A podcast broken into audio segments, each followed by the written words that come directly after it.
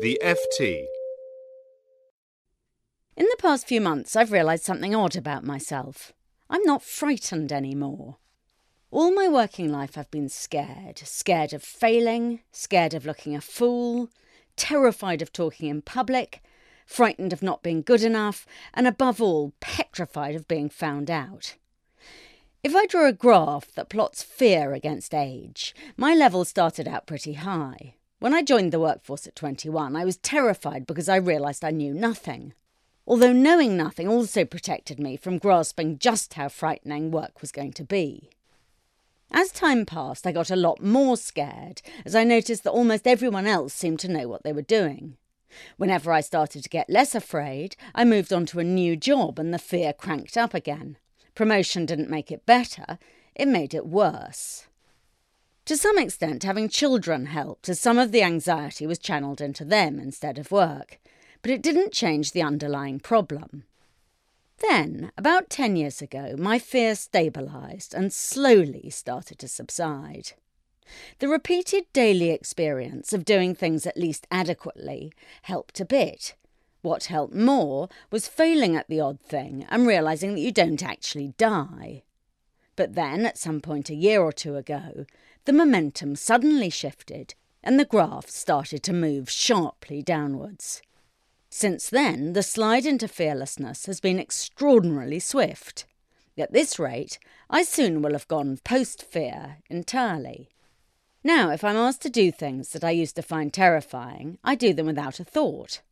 Last week, I spoke at a dinner where there were lots of important people, and as I got up on stage, I had the odd feeling that I'd forgotten something. And then I realised that what I'd left behind was my fear.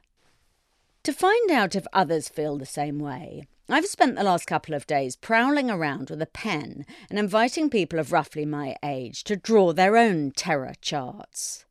My tentative conclusion is that I'm bog standard. Everyone's chart looks a bit different, but there are some common features.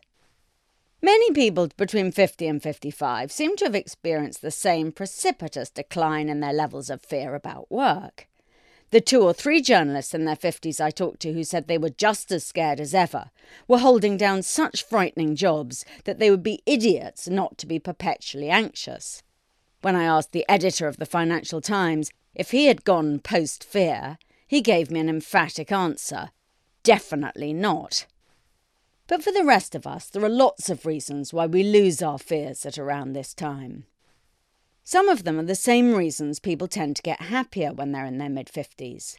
Most of your career is behind you, you're less ambitious and have less far to fall. You're more financially secure, so the ultimate terror of being fired moves you very little. You've made your peace with what you're good at and at what you're not, and you've finally notice that lots of other people are nothing like as good as you always feared they might be. In a way, being post fear has absolutely everything to recommend it. It means that you glide through the working week without a knot in your stomach, you sleep better, and are generally more cheerful. Yet, as an employee, being fearless is not obviously an advantage. It means the usual levers don't work on you anymore. One of the men who sat with me at last week's dinner was a former chief executive who said that managing the 50 something post fear set was very difficult, since they're both the best employees and the worst ones.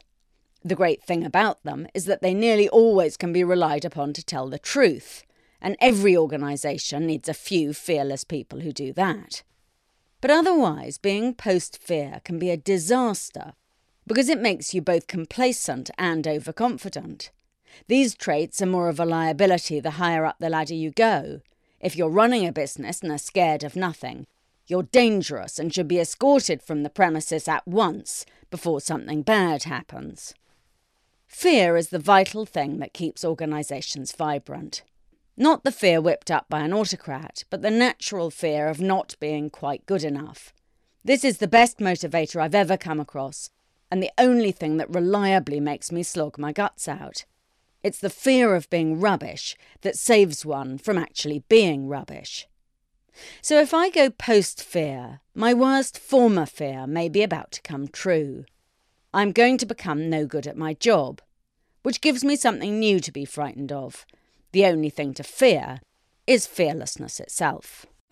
For more downloads, go to ft.com forward slash podcasts.